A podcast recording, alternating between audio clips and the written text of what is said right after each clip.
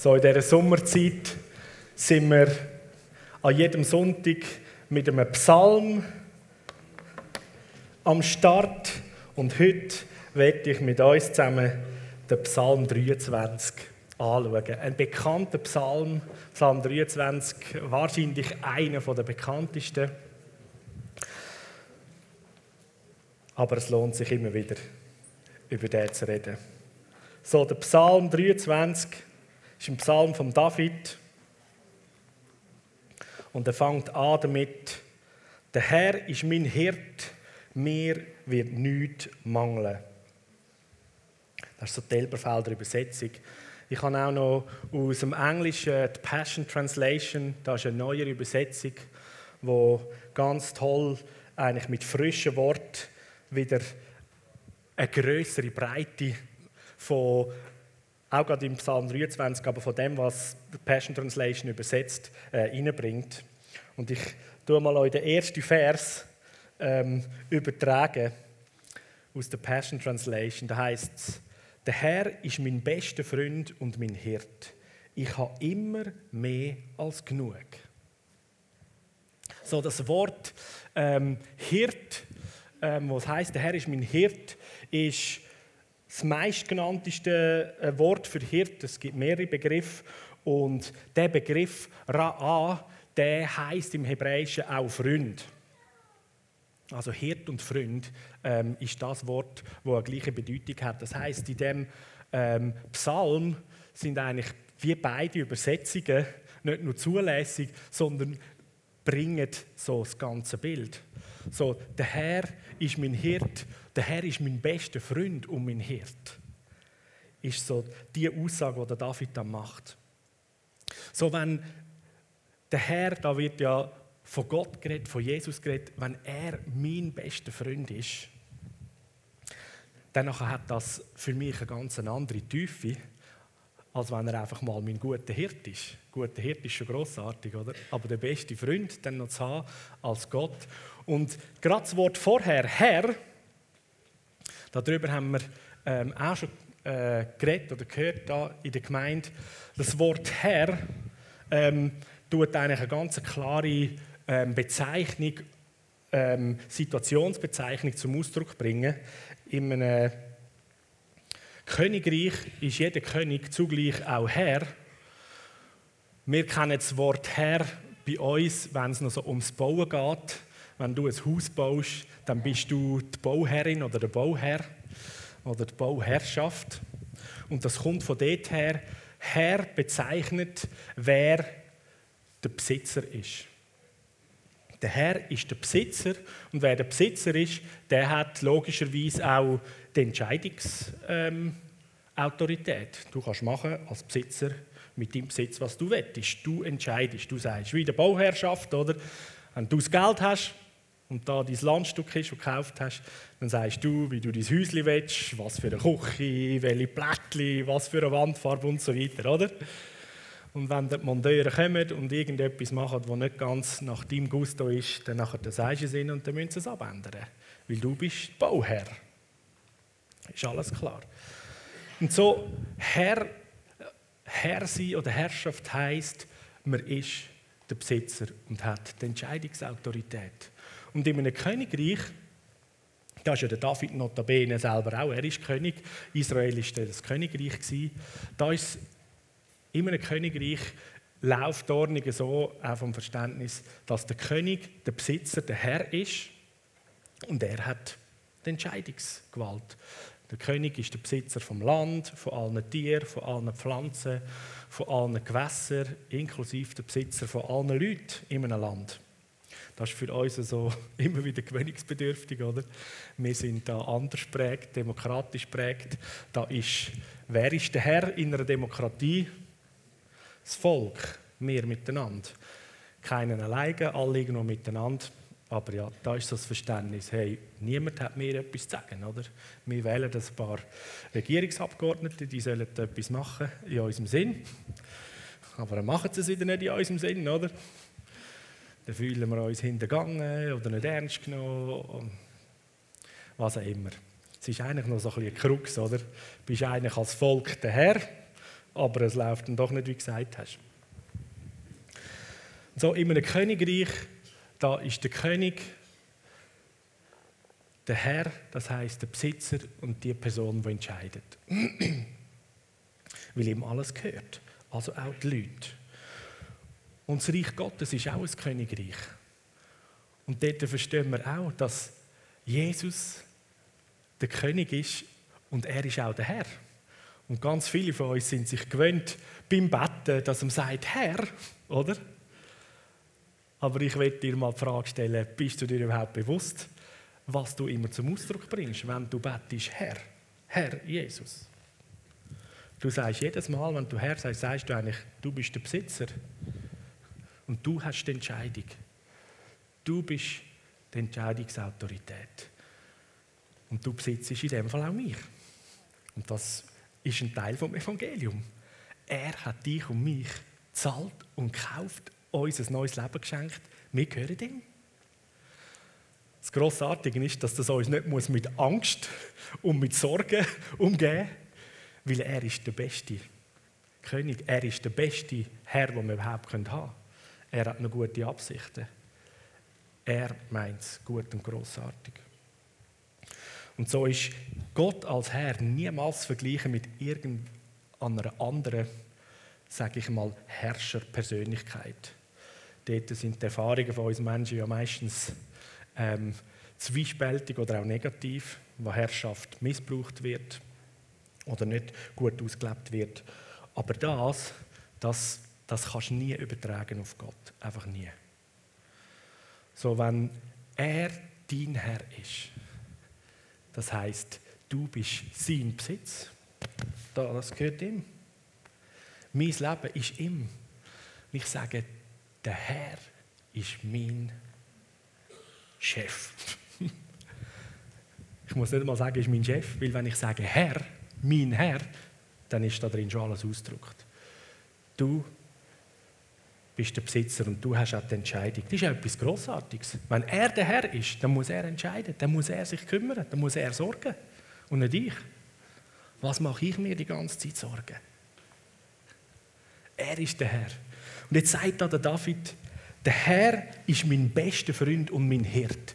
Jetzt kommt der, der der Besitzer ist, der alle Autoritäts, äh, Entscheidungsautorität hat. Er, ihm, wo alles gehört, er hat, weil er der Besitzer ist, auch alle Mächtigkeit. Ihm gehört alles Land, alles. Alle Ressourcen. Und mit dem kann man etwas machen. Jetzt ist er, mein Herr, ist mein bester Freund. Hey, du hast dem, wo alles gehört, hast du zum besten Freund. So als schwacher Vergleich nimmt er die reichste Person auf der Welt, sagen wir jetzt der Bill Gates, ich weiß nicht, ob er der reichste ist, oder? Und du wüsstest jetzt, das ist dein Freund das fühlt sich schon ein anders an, oder? Das sind je nachdem gewisse Ressourcen zur Verfügung, weil man ist Freund, oder? Und wenn ein Freund sieht, dass es einem anderen Freund nicht gut geht, dann setzt er seine Ressourcen ein, oder? Um seinem Freund zu helfen. Das ist wie logisch. Jetzt ist Jesus der Herr, dem, der alles gehört, und er ist zusätzlich auch noch der König. Er, der alle Regierungsentscheidungsgewalt hat, er darf entscheiden. Er ist für das eingesetzt. Er ist dein und mein bester Freund. Juhu. Wir können eigentlich da schon hören, oder? der Herr ist mein bester Freund. What? Oder umgekehrt, ich bin der beste Freund von der mächtigsten Person im Universum. Und als bester Freund ist er auch der Hirt. Der Hirt heisst, das ist ja der Inbegriff von dieser sagen wir, Berufsbezeichnung. Der Hirte ist der, der sich kümmert ums Leben, ums Wohlergehen, um die Planung von Essen und wo geht man hin und so weiter, von einer Herde. So, der Herr, der König von Himmel und Erde, er, der der Besitzer ist, der alle Ressourcen hat, ist mein bester Freund und noch mein Hirt. Das heißt, er schaut für mein Leben. Was für eine Deklaration, was für eine Aussage. Was für eine Wahrheit.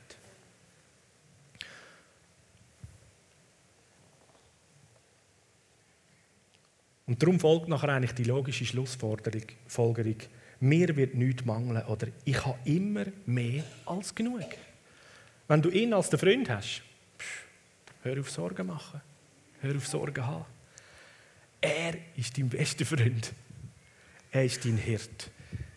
Dir wird nichts mangeln oder anders ausgedrückt, du wirst immer mehr als genug haben. Die Herausforderung vielleicht in dem Sinne ist, dass wir immer wieder mal eher nur fokussiert sind, vielleicht gerade auf unsere Umstände. Und unsere Umstände die heissen, je nachdem, wo man gerade lebt, zum Beispiel in unserer westlichen Welt, ein Handy haben oder ein Handy nicht haben, oder? Schon ein riesiger Unterschied und das Problem. Wer kein Handy hat, der leidet Mangel, oder? Ganz vieles ist eine Frage der Perspektive. Und so die Aussage, der Herr ist mein Hirt, mein bester Freund, mir wird nichts mangeln. Und dann habe ich meine Perspektive. Also dann habe ich ein Handy, dann, nachher, dann habe ich einen Pontiac, dann habe ich, oder? Das ist irgendwie sehr eng gefasst. Sondern es geht viel mehr die Sicht so, hey, wenn mein bester Freund der ist, der alles hat, dann ist sogar in der Situation, wo ich im Moment gefühlt nichts habe oder alles, alles weg ist, habe ich immer noch alles. Weil ich bin mit der mächtigsten Person vom Universum freundschaftlich verbunden. Weil er ist mein Freund. Wenn er da ist und er ist alles und hat alles, dann habe ich alles. Auch wenn ich es jetzt nicht in meiner Hand habe. Kommst du mit? So, und das setzt dich in eine ganz andere Position. Dann sind es nicht Umstände und das Leben, wo dir in dieser Minute sagen, diktieren, jetzt hast du Überfluss, jetzt hast du Mangel. Sondern du bist auf einer anderen Ebene. Dein Leben ist immer eine konstante, ich bin verbunden mit dem Herr, mit meinem besten Freund und dem Zugang zu allen Ressourcen. Ich habe keinen Mangel. Ich habe immer mehr als genug. Und es bestimmt nicht, ob ich jetzt das neueste Handy habe oder gar keins habe. Ob ich ein Velo habe oder ein Auto, bestimmt nicht, bin ich jetzt im Mangel oder nicht. Ja? Der Herr, mein bester Freund. Er ist der Besitzer von meinem Leben. An dem Tag, wo ich mein Leben abgeleitet habe, weil ich erkannt habe, ich, ich kann es allein nicht. Ich kann nicht vor Gott gerecht dastehen. Weil die Sünde in meinem Leben mich, soll ich sagen, versucht hat, mich verunreinigt hat, mich unfähig gemacht hat, um vor Gott stehen und können ihn repräsentieren, so wie er es gedacht hat. Und an dem Tag, wo ich mein Leben ihm übergeben habe, kapituliert habe, gesagt, Jesus, ich brauche Vergebung von dir. Wischst du mich rein von meinen Sünden? Mach du mich neu? Ist das passiert, wo die Bibel sagt, dass ich ein neues Leben bekommen habe? Ich bin neu auf die Welt gekommen. Wiedergeburt. Von dem Tag, wo du wiedergeboren bist, bist du ein neuer Mensch. Und bist ein Kind vom Vater im Himmel. Und du gehörst ihm und darum sagt da der, der David auch eben, mein Herr, der Herr. Jetzt, jetzt bin ich sein Besitz. Jetzt kümmert er sich. Jetzt ist er der, der schaut. Mein bester Freund, da geht es weiter, er lagert mich auf grünen Auen oder Wiesen und führt mich zu stillen Wasser und meine Lebenskraft bringt er zurück und leitet mich auf den Pfad der Gerechtigkeit um seines Namens willen. Oder übertreibt aus der Passion Translations.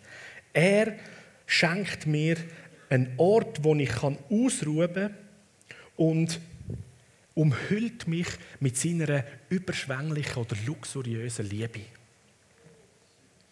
Seine Weg, seine Pfad, seine Spuren nehmen mich an eine Oase von Frieden mit an den stillen, kleinen Fluss von der Ruhe.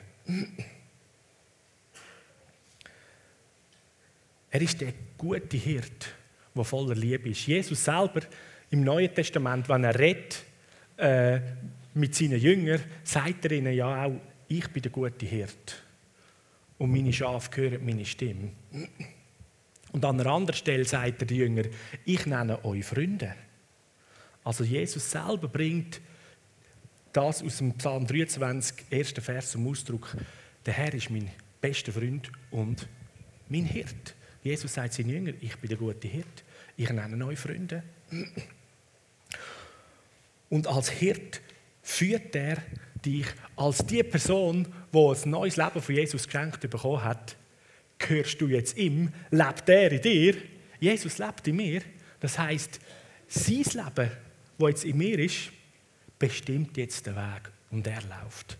Und ich darf gespannt mit ihm mitgehen und mich darauf setzen, was da der David im Psalm sagt aus seinem Leben, dass er sich lagert mit mir zusammen, weil es ist ja sein Leben, das ich ihm gegeben habe, auf grüner Wiese, führt mich an die stillen Wasser und Lebenskraft bringt er wieder zurück. Dort, wo die Sünde, wo die gefallene Schöpfung das Leben, der Tod, das Leben entzieht, dort kommt durch das neue Leben wieder die Lebenskraft zurück.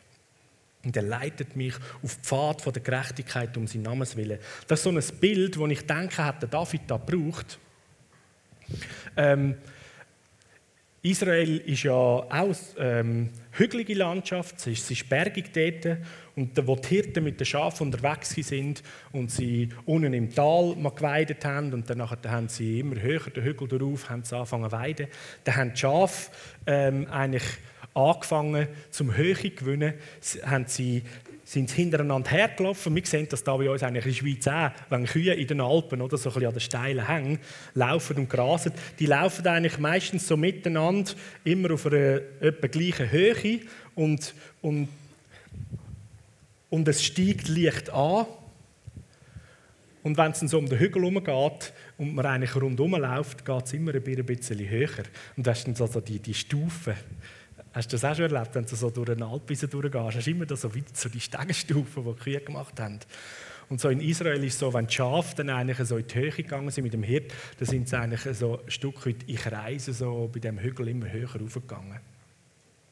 Und allenfalls könnte sich jetzt ja das anfühlen, wenn ich mich versetze in das Bild, ich bin ein Schaf und ich laufe da dem Weg, als würde ich in meinem Leben immer im Kreis rumlaufen. Irgendetwas stimmt einfach nicht, oder? Das geht doch nicht. Aber der David sagt da in dem Psalm, du leitest mich du bist ja der, du bist ja der Hirt. Und ich laufe in diesen Pfaden von deiner Gerechtigkeit. Und vielleicht fühlt es sich so an, als würde ich da immer im Kreis hineinlaufen. Aber nach einer Zeit merke ich, dass ich nicht einfach nur im Kreis laufe, sondern Höhe gewinne. Es geht immer höher rauf. So, er nimmt dich mit. Und vielleicht fühlt es sich bei dir manchmal an, als würdest du im Kreis hineinlaufen. Aber hey, gang mit Jesus unterwegs und lauf vertrauensvoll, so wie es der David da schreibt. Die Bibel sagt, er leitet mich auf den Pfaden von seiner Gerechtigkeit. Er weiß, was durchgeht und er hat den grossen Blick. Und wenn du je nachdem mal zurückschaust, merkst ich bin nicht nur im Kreis gelaufen, ich bin weitergekommen. Es ist höher gegangen. Jesus führt dich höher.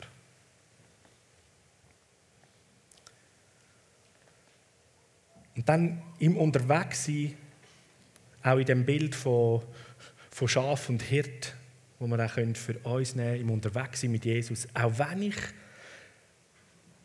im Tal der Finsternis wandere, fürchte ich kein Unheil, weil du bist bei mir. Dein Stecken und dein Stab, sie trösten mich.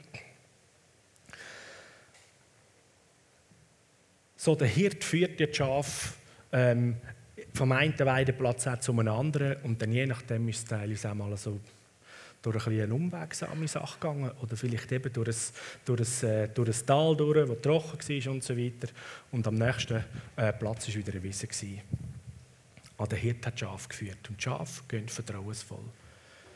Jetzt sagt da der David, okay, und auch wenn ich jetzt unterwegs bin mit meinem Herr, meinem besten Freund, und jetzt sind die Lebensumstände, es ist dunkel, ich sehe nicht mehr recht weit, es fühlt sich finster an und die Umstände könnten einem sagen, hey, jetzt bist du verloren, du bist völlig am falschen Ort. Sagt da die Bibel, ich fürchte mich nicht, weil du bist ja der Herr und der Herr, du leitest mich, du führst mich. Okay, das ist einen Abschnitt unterwegs auf eine nächste gute Wiese. Das kommt gut. Und bekanntlich ähm, ist es, also das kennen wir ja auch, ist es so, dass man in der Dunkelheit weniger gut sieht. Also auch Schafe sehen in der Dunkelheit nicht einfach jetzt besser als bei Tag. Aber es ist nicht so, dass sie blind wären. Aber wenn es dunkel ist, dann sieht man nicht so gut. Und dann ist je nachdem der Sehsinn, wo etwas vom Stärksten ist, nicht unbedingt gefragt. Und der David beschreibt da, wenn ich in dem finsteren Tal wandere, dann fürchte ich mich nicht, weil du bist bei mir erstens und dein Stecken und dein Stab, sie tröstet mich. Ich habe mich gefragt, was genau bedeutet der Stecken und Stab? Ist ein Trost? Ich meine, habe einen Stecken mitgenommen oder so. Jetzt hat er da der Hirte da so einen Stab oder? Die sind meistens eigentlich noch Bogen gewesen. Und da hat es nämlich gut können brauchen, um mit dem Höckli ein Schaf anzunehmen, wenn er äh, etwas beim Schaf hat schauen und so weiter. Jetzt für was soll ein Stecken oder ein Stab ähm, hilfreich sein, oder? Jetzt, wenn es so eben vielleicht schon langsam einachtet, eindunkelt und sie sind eben noch nicht am Ziel von der Weide, wo es ruhig ist, ähm, wo sie wieder können schlafen können und jetzt geht es noch durch ein, äh, irgendwie durch, durch ein Tal durch und dann ist es eh noch dunkel und die Schafe sind also beieinander und sie sehen nicht so recht. Das sind zwei Sachen, die eigentlich ein Schaf völlig entspannt bleibt. Das Erste, dass es weiß und spürt, der Hirte ist da, also der Leiter, der, der für unsere Herde schaut. Und das Zweite ist der Stab. Macht mal alle Augen zu. Und jetzt stellst du dir vor, du bist Schäfli, es ist dunkel, du kannst eben nicht so richtig sehen. Du weißt, der Hirte ist da und der Stecken und der Stab, sie leitet. Und die Schafe die haben eigentlich auch im Dunkeln immer gehört und gewusst, wo das der Hirt ist. Und in diesen Zeiten hat der Stecken und der Stab der Schaf gezeigt, der Hirt ist da, wir gehen einfach dem Ton nach, dadurch geht es. Das ist der Trost vom Stecken und vom Stab, vom Hirt, auch wenn es dunkel ist. So, auch wenn in unserem Leben Situationen gibt, wo die Umstände je nachdem für dich wie dein Gesehen, dein Sehvermögen verhindern. Weil du findest, es ist dunkel, ich sehe nicht recht. Dann hast du noch zwei andere Wahrheiten, die da sind. Erstens, Jesus ist da, näher bei dir. Er ist um, wenn du ihn vielleicht nicht siehst. Und zweitens, statt dass du schaust, hörst, wo ist er? Und du hörst, das Klopfen von seinem Stab. Du hörst vielleicht seine feine Stimme, die sagt, hey, ich bin da, komm, wir gehen weiter.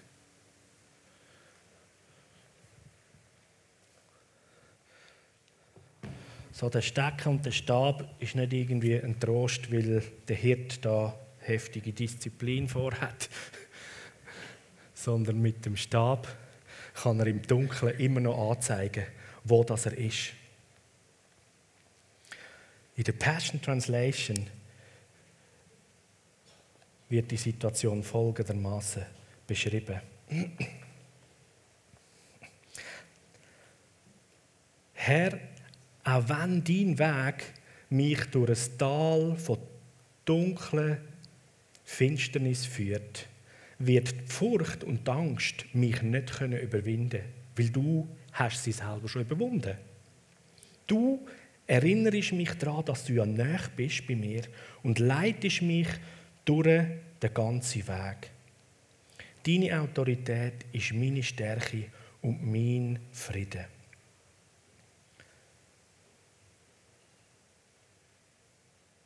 Die Ermutigung von deiner Liebe nimmt alle meine Sorgen weg. Ich werde nie alleine sein, weil du bist näher. So, das ist so die Übertragung vom Stecken und Stab, wo uns leitet. Ich glaube, etwas, wo gerade auch bei dem Psalm 23 sozusagen ein Game Changer ist, ist, wenn unsere Perspektiven und das Verständnis von eben, wer bin ich in Jesus anders ist. Wie ich schon gesagt habe, wenn ich ein neues Leben von ihm bekommen habe, wiedergeboren bin, dann gehöre ich ihm. Und er ist in mir.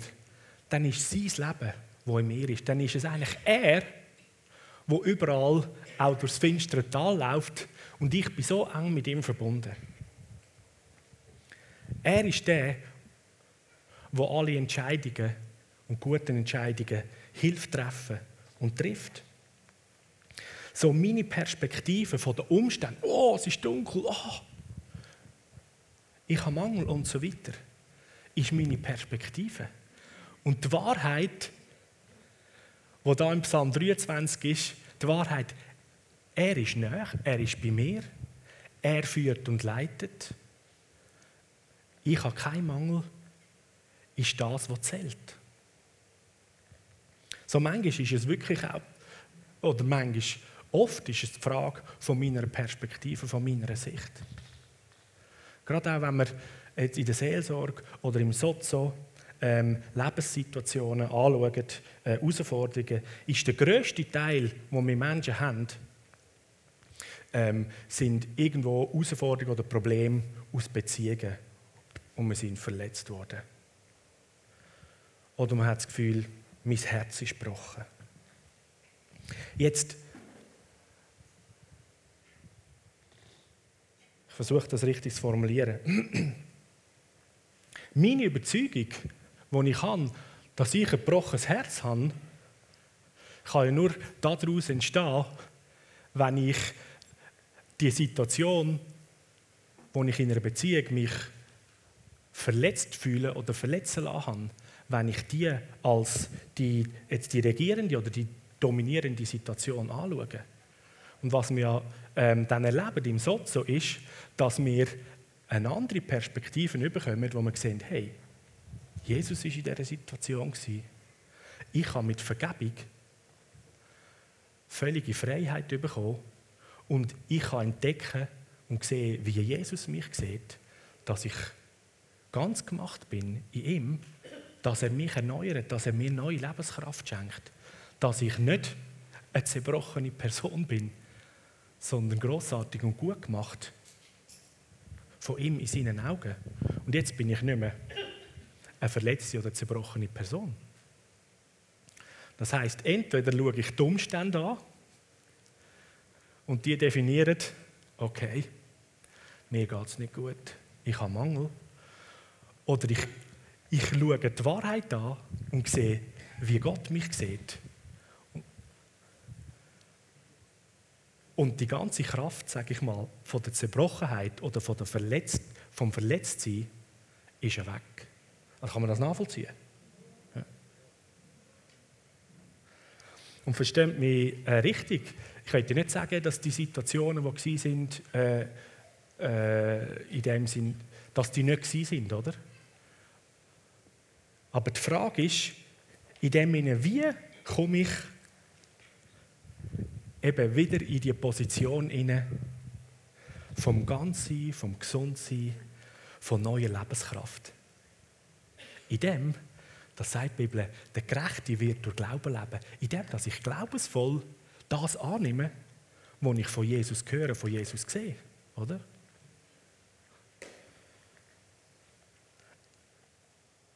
Der David macht es uns vor, Psalm 23. Auch wenn ich durchs finstere Tal gehe, die Furcht wird mich nicht überwinden. Weil du bist näher. Und der, der näher ist, das sagt Passion Translation so gut. Der, der näher ist, Jesus, der näher ist, er hat ja alles schon überwunden. Ja, hammermäßig, genau. Der Überwinder, er ist ja da mit mir. Und nicht nur jetzt im Bild von, ich bin das Schaf und er ist der Hirt. Nämlich das Neue Testament, der neue Bund zeigt uns auf, das ist so eine komplette Einheit. Hirt und Schaf, das ist eins. Der Hirt, der König ist da, oder? Das Schaf ist höchstens noch ein bisschen die fällige Haut rund um Jesus herum, wenn man das Bild so will.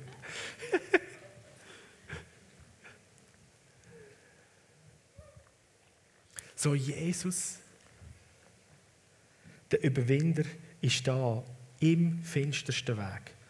Und wenn du das Gefühl hast, weil in unserem Leben Umstände haben wir immer. Und das Leben, das redet manchmal so viel Leute, als je nachdem die Wahrheit, wo wir zwar kennen, oder? Und im Leben haben wir immer wieder Umstände. Aber wenn wir in diesen Umständen erst recht immer wieder sehen, yes, Jesus, wir sind zusammen in dem Ding. Und wenn ich richtig verstehe, was dieses Wort sagt, führst du ja als Hirt. Also laufen wir da durch. Und das Ende der Geschichte weiß ich, ist großartig, herrlich, glorios, ohne Schmerzen, ohne Tränen und so weiter. Also ist die Situation, die ich jetzt hier spüre, noch nicht das Ende. So, machen wir den nächsten Schritt. Autsch, oh, oh, oh, okay. Tut vielleicht manchmal weh. Aber ich bin nicht allein in dem Ding. Ich bin mit meinem besten Freund, dem Hirt. Wir gehen da durch. Und es wird grossartig. Weil da vorne kommt die nächste grüne Weide. Da kann man ruhen, kann man Pause machen, gute Gemeinschaft feiern. Und vielleicht kommt wieder eine nächste Situation unterwegs. Weil da geht es nachher weiter, Vers 5. Du bereitest mir einen Tisch im Angesicht von meinen Find. Voll gut, oder? Das zeigt, wie mächtig unser Herr ist. Jetzt kommen die Find. Eben, finstere Situation. Und was macht jetzt Jesus, unser Herr? Hey, jetzt wäre jetzt, jetzt wär gut zum Essen, oder? Jetzt machen wir Pause. Jetzt tun wir mal auftischen. Lassen wir ihm das Wasser im Mund zusammenlaufen. Aber der kann dort warten. Machen wir so ein bisschen nach englischer Manier, oder? Es ist Tea Time. Wir kriegen erst nach dem Teepause weiter.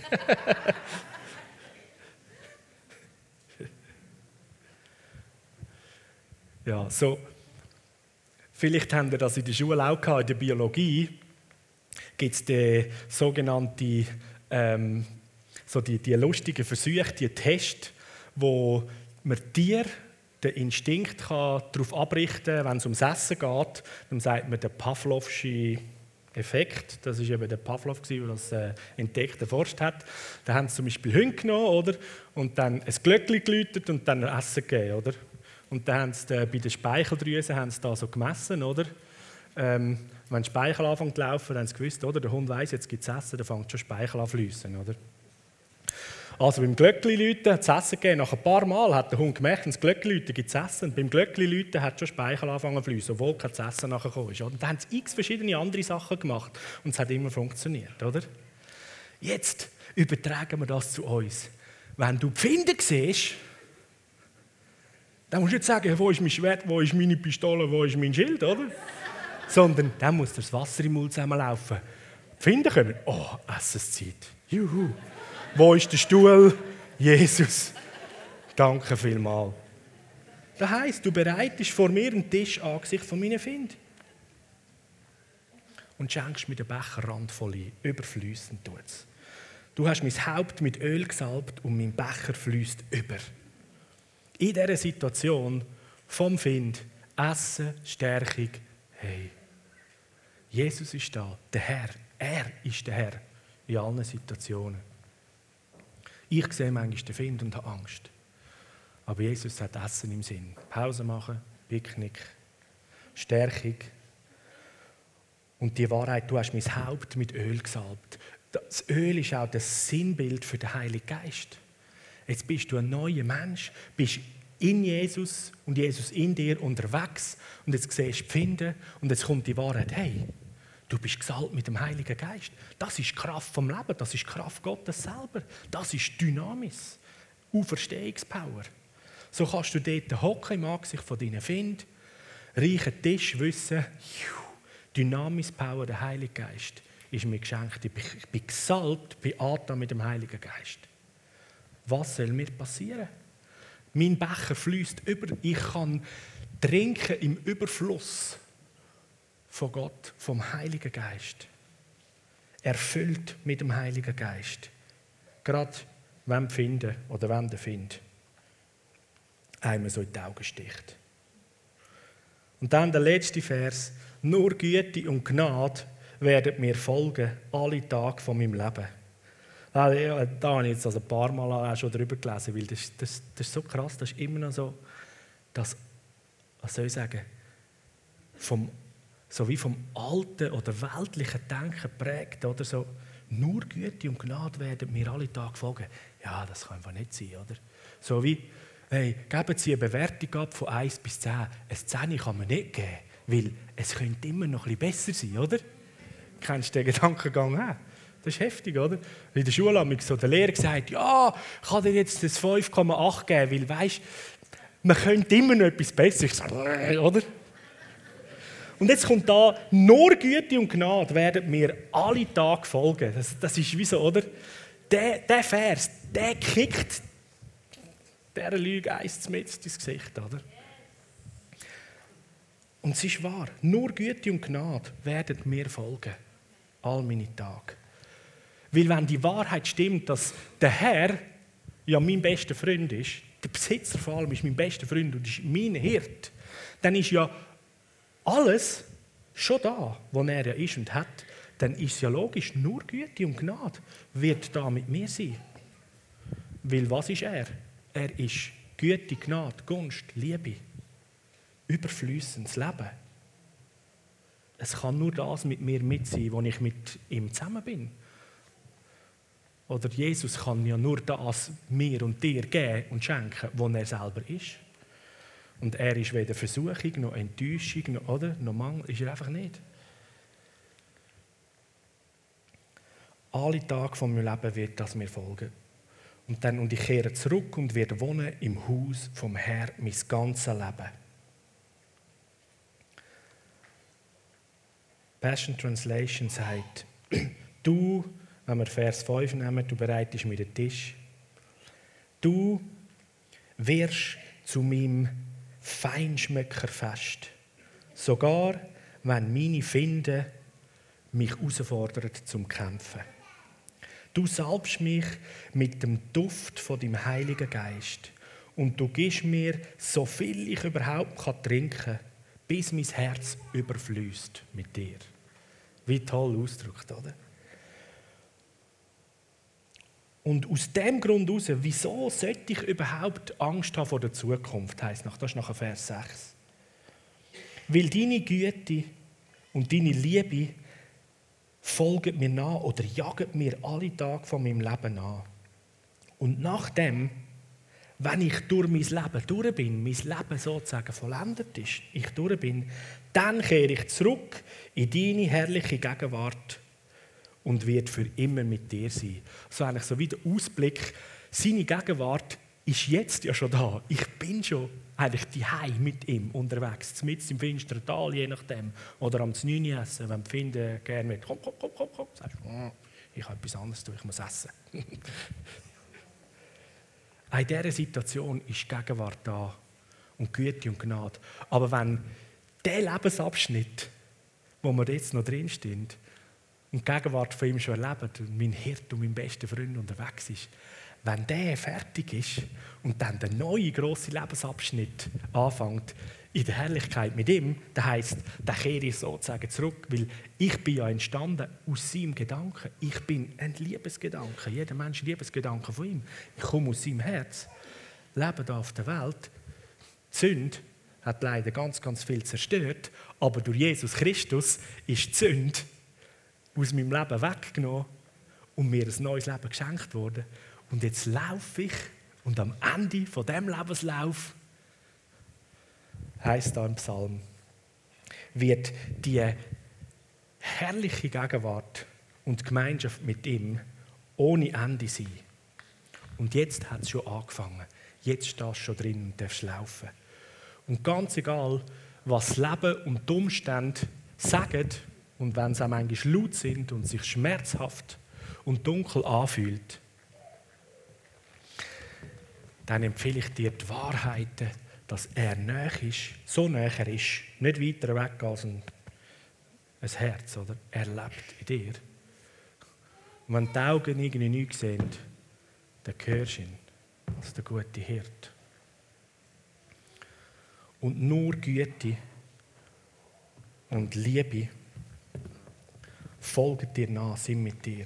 Übrigens, das Wort Liebe auf, auf äh, Griechisch, Agape, ist aus zwei Begriffen zusammengestellt. Ist eigentlich so wie ein Verschmelzen von zwei Worten. Aga und Peo. Und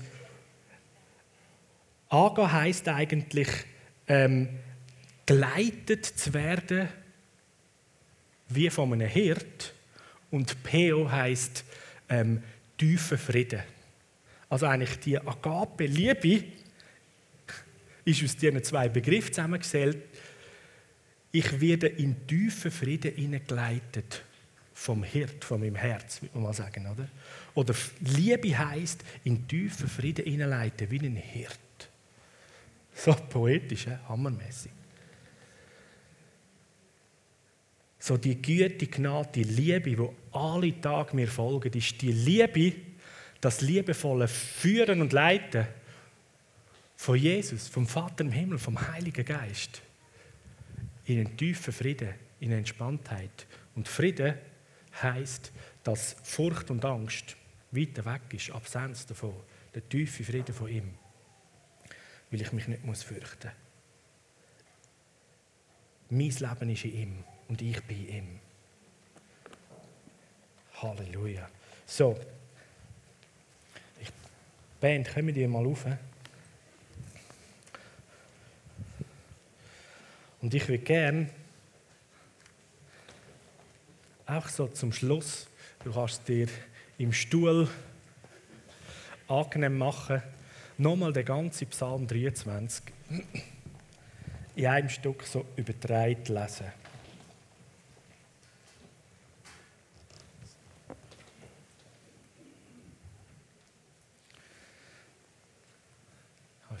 Kannst du, noch ein bisschen spielen? So, heisst es. Der Herr ist mein bester Freund und mein Hirt. Und ich habe immer mehr als genug. Er schenkt mir einen Ort vom Ruhe in seiner luxuriösen Liebe. Seine Wege nehmen mich zu einer Oase vom Frieden an das ruhige Bächli von seiner Gegenwart. Und das ist dort, wo er mich wiederherstellt und mein Leben neu belebt. Er öffnet vor mir den Weg von Gottes Gunst und seinem Wohlgefallen. Er leitet mich seine Fußstapfen entlang nach seiner Gerechtigkeit, so dass ich er seinem Namen bringe. Herr, auch wenn dein Weg mich durch ein Tal von tiefster Dunkelheit führt, wird die Furcht mich nicht überwinden, weil du hast sie bereits überwunden. Du bleibst ganz nah bei mir und leitest mich durch den ganzen Weg. Deine Autorität ist meine Stärke und mein Frieden. Die Ermutigung von deiner Liebe nimmt all meine Furchten weg. Ich werde nie allein sein, weil du bist so nah. Und du wirst zu meinem feinschmeckenden Fest, auch wenn meine Find mich zum Kampf herausfordert. Und du salbst mich mit dem Duft von dem Heiligen Geist. Und du gibst mir so viel ich nur trinken kann. So will, bis mein Herz davon überfließt. So, warum sollte ich auch vor der Zukunft Angst haben? Weil deine Güte und deine Liebe folgen mir an allen Tagen von meinem Leben. Und dann, nachdem, wenn ich durch mein Leben durch bin, dann will ich zurückkehren und heimkommen in deine herrliche Gegenwart, wo ich für immer wird sein.